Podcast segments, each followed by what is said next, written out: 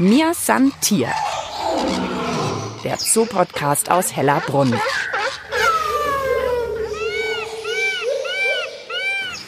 Zora liegt fast so regungslos im Wasser, dass man denken könnte, das ist hier gar kein echtes Tier, sondern irgendwie ein Fake-Tier. Aber es ist echt regungslos, die Augen offen, obwohl ich weiß, dass die Augenlider verknöchert sind. Und Zora ist in etwa so groß wie ein riesiges Baguette, sage ich jetzt mal. Aber Zora ist ein Stumpfkrokodil.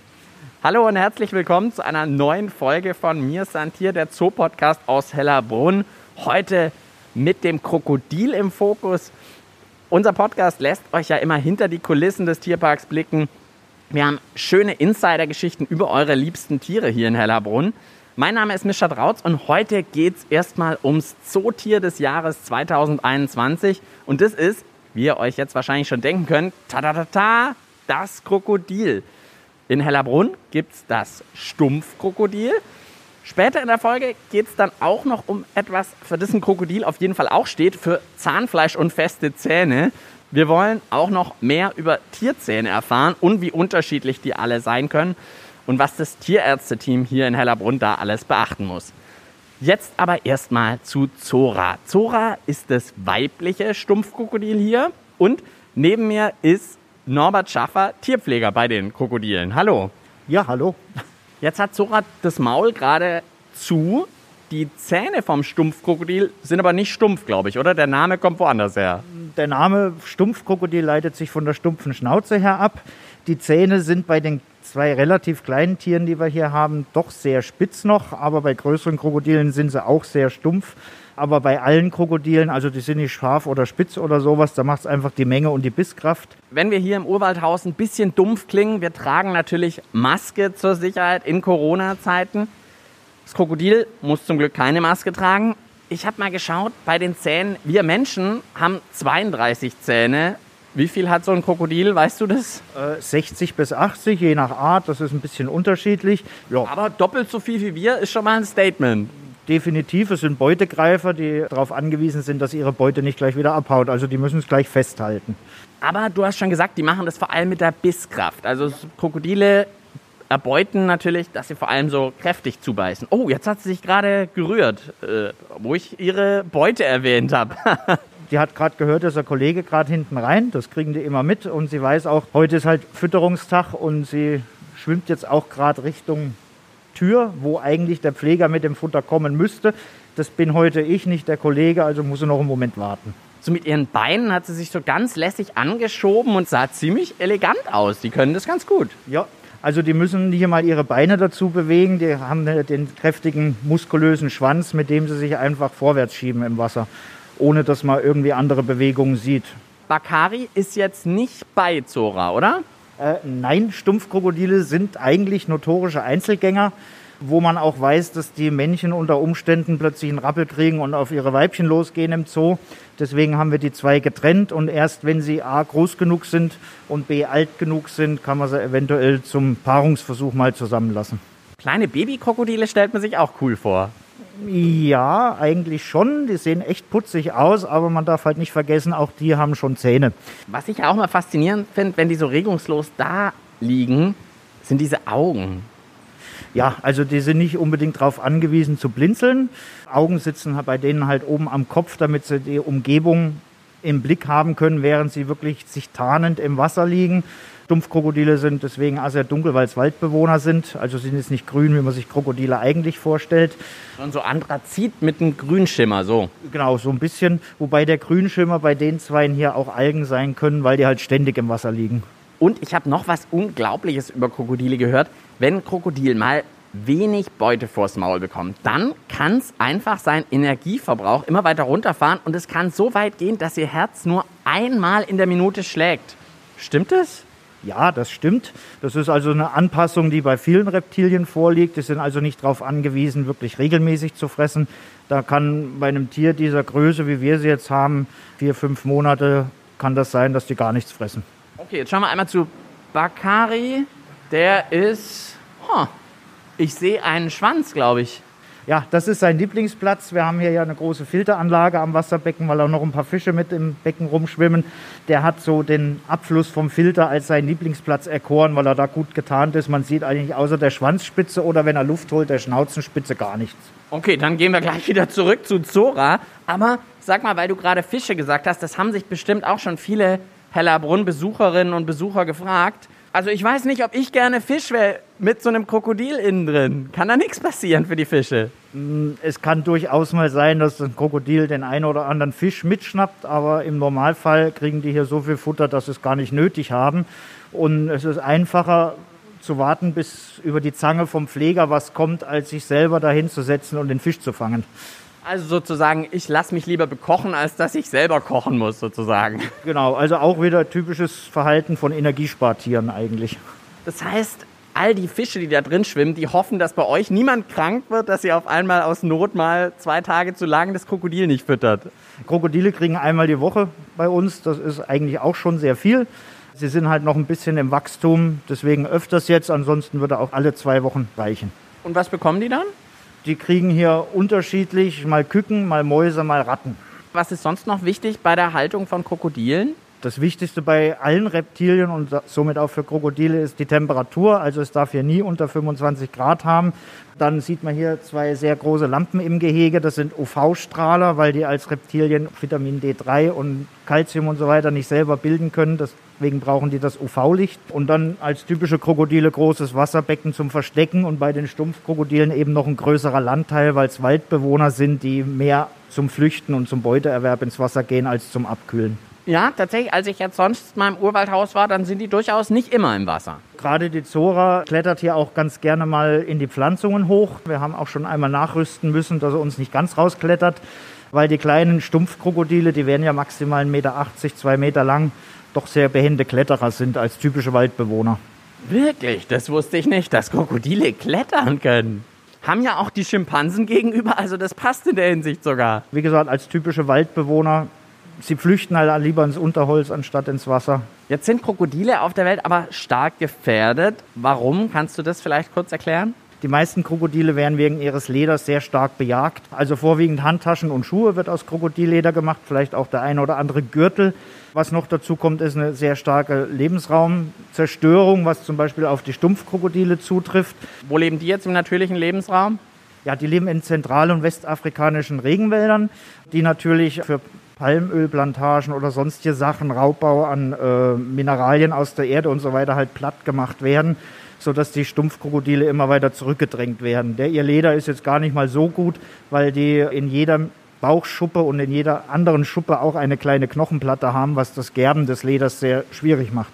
Man hat festgestellt, dass man mit dem Ausrotten der Krokodile praktisch große Fische überleben lässt. Ähm, Beispiel in afrikanischen Seen, dass also die großen Fische überhand genommen haben. Die haben wiederum dann die kleinen Fische weggefressen, welche wiederum ihrerseits Mückenlarven gefressen hätten, wenn sie denn noch da gewesen wären, sodass es dann häufiger zu großen Ausbrüchen von Malaria-Epidemien oder sowas kommt, weil eben die Krokodile fehlen, die die großen Fische im Zaum halten, die wiederum die kleinen Fische fressen. So ein bisschen nicht Schmetterlingseffekt, sondern Krokodileffekt sozusagen leider negativer. Kann man so sagen, ja. So, jetzt hat sich Zora mittlerweile zu uns hingedreht und schaut uns an. Gerade ist gefühlt das eine Auge zu sehen, das andere nicht. Was ist da los? Die hat jetzt gerade von dem einen Auge ihr drittes Augenlid hochgeklappt. Jetzt geht es wieder auf. Uh, ihr äh, drittes Augenlid? Ja, das dritte Augenlid, die Nickhaut, ist so mehr oder weniger durchscheinend, sodass sie unter Wasser die Augen zumachen können und trotzdem sehen können. Was heißt das, wenn es gerade zu war? Hat sie uns trotzdem gesehen? durchscheinen. Also sie kann da nicht richtig scharf sehen, aber es ist gerade für unter Wasser, dass sie dann trotzdem sich zumindest orientieren kann. Also sie kann die einzeln zumachen und hat das von unten aufgemacht, oder? Ja, das dritte Augenlid geht eigentlich von unten schräg nach oben zu. Allein deshalb hat sich der Besuch schon gelohnt, finde ich. Das sah unglaublich aus. Jetzt wollen wir aber natürlich Zora auch noch was Gutes tun. Wenn heute Fütterungstag ist, dann mal los. Mir san Tier. Der Zoo-Podcast aus Hellerbrunn. Diese Folge wird präsentiert von der Stadtsparkasse München, offizieller Partner des Münchner Tierparks Hellerbrunn. Mir sind hier der Zoo-Podcast aus Hellerbrunn. Jetzt bin ich mit Tierpfleger Norbert Schaffer in die Krokodilanlage reingegangen und füttern Stumpfkrokodil Zora. Ja, wie man sieht, wartet sie schon. Also wir sind hier, die, haben die Tür aufgemacht und da kam es natürlich gleich vor, weil das ist so eigentlich ihr Zeichen, jetzt gibt es Essen. Ich bleibe trotzdem mal zur Sicherheit ein bisschen weiter weg, glaube ich. Du kannst ruhig bis zur Tür vorgehen. das, das passt schon. Ich habe schon Respekt vor so einem Krokodil. Sie ist ja jetzt nicht wirklich groß, Respekt ist immer gut, aber hier kommt sie soweit erstmal nicht drüber. Du Aber hast vorhin gesagt, sie kann klettern. ja, aber nicht an einer glatten Holzwand hoch. Das geht nicht. Okay, gut. Also gut, dann schaue ich mal zu ihr runter. Jetzt ist das erste Futter schon reingeworfen. Bei den Schildkröten, die werden sich daran nicht unbedingt erfreuen, oder? Ah, die auch. Das Ah, ist okay. extra für die Schildkröten, damit sie das Krokodil in Ruhe lassen beim Essen. Weil, Wie man sieht, kommen jetzt die Schildkröten alle an und wollen dem Krokodil das Futter aus dem Maul klauen. Die sind ja mutig. Die sind sehr mutig, ja. Die Küken gibt es da meistens für die Schildkröten. Und die Ratten fürs Krokodil. Genau. Man sieht es jetzt ganz deutlich, die können ja nicht kauen. Die haben ja einfach nur einförmige Zähne, mit denen sie ihre Beute festhalten können. Und deswegen müssen sie es im Ganzen schlucken. Auch spannend, also du hältst ja mit einem Stab sozusagen rein und dann denkt man zuerst, ach, sie will gar nicht und dann macht es auf einmal zack. Das ist so das typische Lauerjägergehabe. Wobei, sie sind ja intelligent. Sie wissen, das ist die Futterzange, da hängt mein Futter dran, da kann ich hinschnappen. Und jetzt kann ich von hier auch tatsächlich die Zähne gut beobachten. Doppelt so groß wie unsere Zähne in etwa. Kommt hin, also man sieht ja hier besonders gut die zwei vierten Eckzähne der Unterkieferhälften. Das sind immer die größten Zähne bei Krokodilen. Und bei echten Krokodilen sieht man die auch bei geschlossenem Maul, wie jetzt bei der Zora. Wäre das jetzt ein Alligator, wäre bei geschlossenem Maul der Zahn in der Tasche versteckt. Im Vergleich zu uns Menschen haben Krokodile, was Zähne angeht, einen sehr großen Vorteil. Also wenn die hier so in die Zange schnappt, kann es ja auch mal sein, dass ein Zahn abbricht. Und ein Krokodilzahn hat keine Wurzel und wird jedes Mal, wenn einer ausfällt, wird innerhalb von wenigen Tagen ein neuer nachgeschoben. Das ist mal praktisch. Wie gesagt, die sind wurzellos. Man findet sie auch ab und zu mal hier im Wasserbecken im Sand unten liegen. Während Zora frisst, kann ich sie noch ein bisschen besser beobachten. Das ist mir auch noch nie aufgefallen. Sie hat vorne fünf Finger, sag mal Finger, Ja. und hinten vier. Warum das so ist, das weiß nur der liebe Gott, aber das ist so typisch Krokodil. Ganz schön spitz hinten vor allem. Da könnte man mal wieder Fingernägel schneiden, aber das macht ihr wahrscheinlich nicht.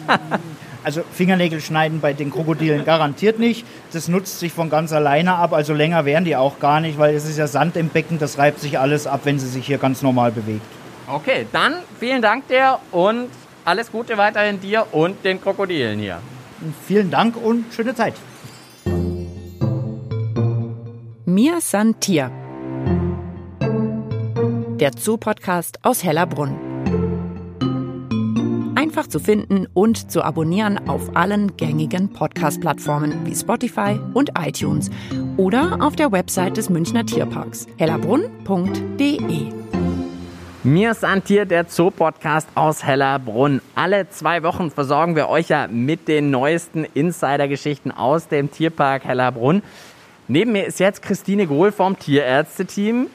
Ich finde ja deinen Job wahnsinnig spannend und ich habe mir überlegt, was ist eine der kniffligsten Aufgaben von dir? Und ich habe mir gedacht, so Zahnkontrolle beim Krokodil, das stelle ich mir hart vor. Sehr gut, Micha. Äh, genau, also erstmal hätte ich jetzt Zahnkontrolle beim Schimpansen, die sich gleich beschweren, dass wir hier stehen.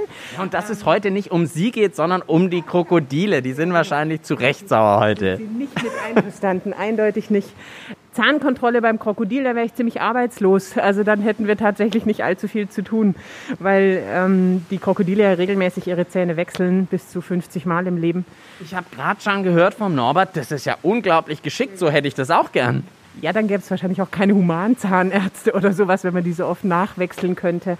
Aber eben, es kommt ja immer darauf an, für was das Tier die Zähne braucht. Eigentlich sehe ich an den Zähnen von jedem Tier, wie die Ernährungsweise ist. Beziehungsweise umgekehrt, die Zähne passen sich an das an, wo das Tier den Lebensraum hat und äh, was sie tatsächlich fressen. Und danach ist das Werkzeug ausgewählt.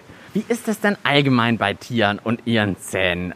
Müssen die irgendwie auch Zähne putzen, äh, irgendwie Zahnpflege machen? Machen die das dann an einem Stein, an einem Strauch? Keine Ahnung. Machen Tiere das? Ich würde da sehr klar unterscheiden zwischen dem, was Wildtier ist und zwischen dem, was Haustier ist. Dadurch, dass wir hier Wildtiere betreuen und versuchen, die Tiere tier- und konform zu füttern, ist die Fütterung natürlich eines der maßgeblichen Punkte, ob ich dann nachher Zahnprobleme kriege oder nicht.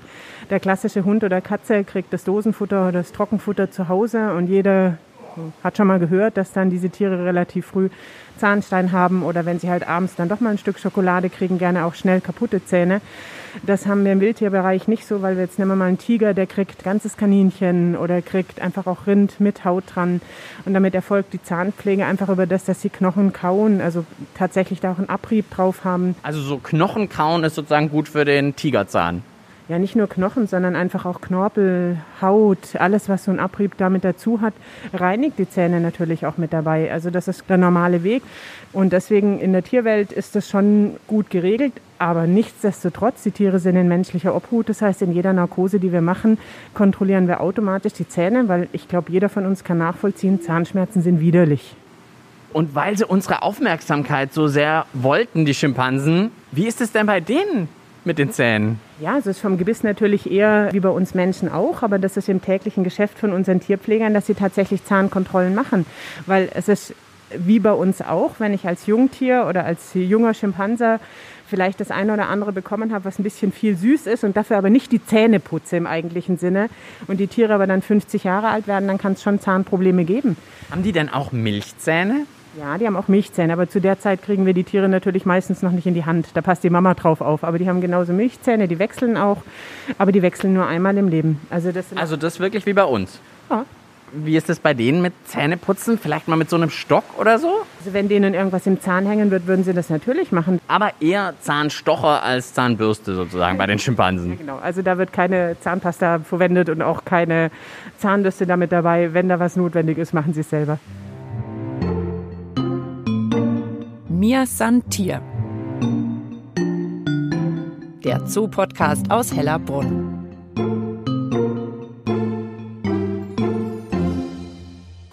Mir ist Santier, der Zoo-Podcast aus Hellerbrunn. Rund 700 Tierarten gibt es hier in Hellerbrunn und wahrscheinlich auch genauso viele unterschiedliche Zahnarten.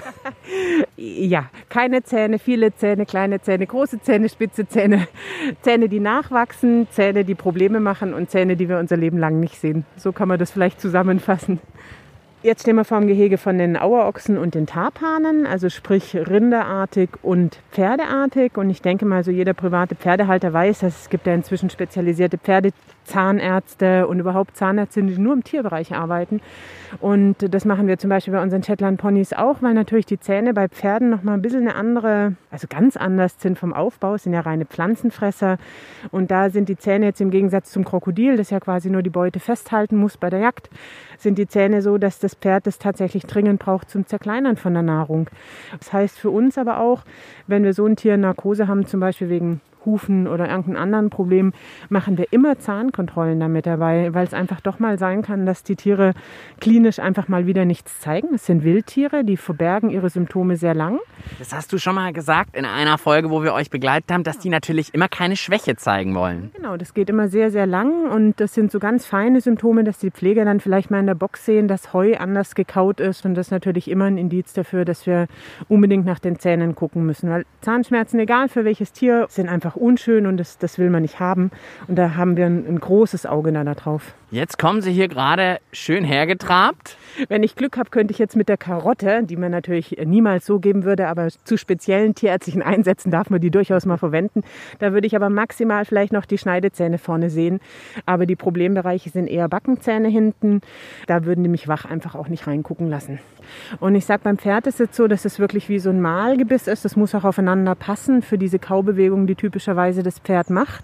Und wenn das Pferd es nicht kann, ist ja im Gegensatz zu einer Kuh, die kann das Futter immer wieder hoch würgen. Also quasi ist ein Wiederkäuer. Es holt das Futter immer wieder hoch, bis es den Zerkleinerungsgrad hat, dass es quasi in den Pansen, also in diesen mehrhöhligen Magen weitergeht. Beim Pferd geht es nicht.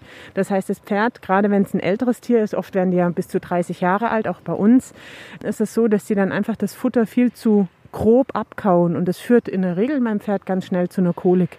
Das heißt, es ist super wichtig, dass man einfach da weiß, das Tier hat zum Beispiel Probleme damit und muss mit einem anderen Futter vielleicht auch versorgen, gerade bei älteren Tieren. Aber ich sage jetzt mal, man schaut sich die Tiere an, der Napoleon und die und Tara stehen jetzt gerade da und schauen uns hier ein bisschen zu. Und die Pfleger kennen die Tiere natürlich bestens. Und ein Indiz dafür, dass sie vielleicht nicht so kauen können, wie sie wollen, ist, dass sie abnehmen würden. Oder eben die Tiere kommen ja jeden Tag kurz in ihre Boxen, kriegen ihre Einzelfutterration und dann fällt einem auf, dass sie mehr speicheln oder dass sie vielleicht nur auf einer Seite kauen. Also das ist eine ganz feine Beobachtung, die die Pfleger natürlich jeden Tag machen, weil sie die Tiere perfekt kennen. Du hast jetzt gerade gesagt, die haben unterschiedlich starke Zähne. Wer hat denn die stärksten, besten Zähne hier im Tierpark? Naja, da würde ich jetzt ein bisschen unterscheiden. Also in der Tierwelt sagt man immer, es gibt ein Tier, das auf einer Härteskala einen wahnsinnig harten Zahn hat, Mischa. Kannst du dir vorstellen, wer das ist? Wer ist im Verhältnis zu seiner Größe und kann trotzdem irre Sachen beißen? Ah, da stellst du mich jetzt auf die Probe. Ja, ich hätte natürlich schon irgendwie so an Tiger, irgendwie sowas gedacht. Aber so wie die Frage ist, wahrscheinlich irgendjemand Kleines, äh, irgend so ein Nager wahrscheinlich. Genau, also man sagt eigentlich Mäuse. Die haben Mäuse wirklich. äh, richtig, richtig super harte Zähne. Und wenn ich jetzt mal, nimm mal einen Biber. Man sieht man jetzt ja in den Isarauen hier überall die Spuren vom Biber, der wirklich alles fällt, was nicht irgendwie eingenetzt ist. Die haben Schneidezähne, also die Nagezähne vorne. Die wachsen lebenslang und die sind super hart und die sind einfach dafür gemacht, dass diese Tiere Bäume fällen können. Und wenn du das mal nur mit deinen Zähnen versuchst, dann würdest du kläglich scheitern. Lieber nicht, lieber nicht. Also Mäuse und Biber. Mäuse sind da ganz weit vorne, aber Nagetiere generell haben einfach super, super harte Zähne. Aber es ist sowieso, der Zahn beinhaltet das härteste Material im Körper, ist härter noch wie Knochen. Und wenn ich dich schon da habe und weiter löchern darf, wer hat die meisten Zähne, weißt du das? Ich habe sie noch nie gezählt, aber ich glaube, also ich meine mich zu erinnern, mal gelernt zu haben, dass Delfine da ganz weit vorne sind. Delfine? Ja, die haben richtig viele, weit über 200. Die Reptilien natürlich super, viele Haie, Tausender, weil sie halt eine ganz andere Art von Zähnen haben, die jetzt nicht wie beim Krokodil unter dem alten Zahn nachwachsen, sondern da wachsen Reihen von hinten nach. Die haben ja, ich weiß nicht, zigtausende, die die im Leben wechseln, die quasi so ein Verbrauchsmaterial sind. Aber ich sage jetzt bei den allermeisten Tieren, nehmen wir mal Rinder oder Pferde oder Primaten oder uns, hast du ja Milchgebiss und dann die Zähne im Erwachsenenalter. Der Elefant ist jetzt so einer, der wechselt fünfmal. Also der hat sechsmal Zähne. Da danach wächst allerdings auch keiner mehr nach. Ist aber ganz anders von der Struktur. Also von dem her hat der mehr Zahnwechsel wie alle anderen, aber von der Anzahl die meisten da müsste ich mal zählen gehen. Okay. Dann vielen herzlichen Dank dir fürs Mitmachen. Sehr gerne. Da sitzt jetzt ein Eisvogel ohne Zähne direkt vor uns. Der hört uns auch zu. Der geht jetzt mit seinem spezialisierten Schnabel direkt auf Fischfang. Und das ist einfach wunderbar, weil man sieht hier alles parallel. Das war's also mit unserer Folge über Tierzähne und natürlich auch über das Krokodil, das Zootier des Jahres 2021. Hier in Hellerbrunn ist ja im Urwaldhaus das Stumpfkrokodil und da kann ich nur empfehlen, darauf zu achten. Ihr könnt dort vielleicht das Krokodil mal klettern sehen. Das kann das nämlich. Und außerdem im Wasser Ausschau halten nach verlorenen Zähnen, weil das Krokodil so oft seine Zähne wechselt, dass die einfach mal im Wasser vielleicht rumliegen können und ihr die sehen könnt von außen. Und letzter Tipp, das Krokodil einfach lange beobachten, bis es tatsächlich mal von unten nach oben blinzelt. Sieht abgedreht aus, wenn ihr das mal seht. Ich hoffe, ihr könnt es auch wirklich bald mal wieder selbst die Tiere hier in Hellerbrunn besuchen und ganz lange beobachten. Am Mikrofon verabschiedet sich Mischa Drautz und ich sage bis bald im Tierpark Hellerbrunn. Mir san Tier. Der Zoo-Podcast aus Hellerbrunn. Thank you.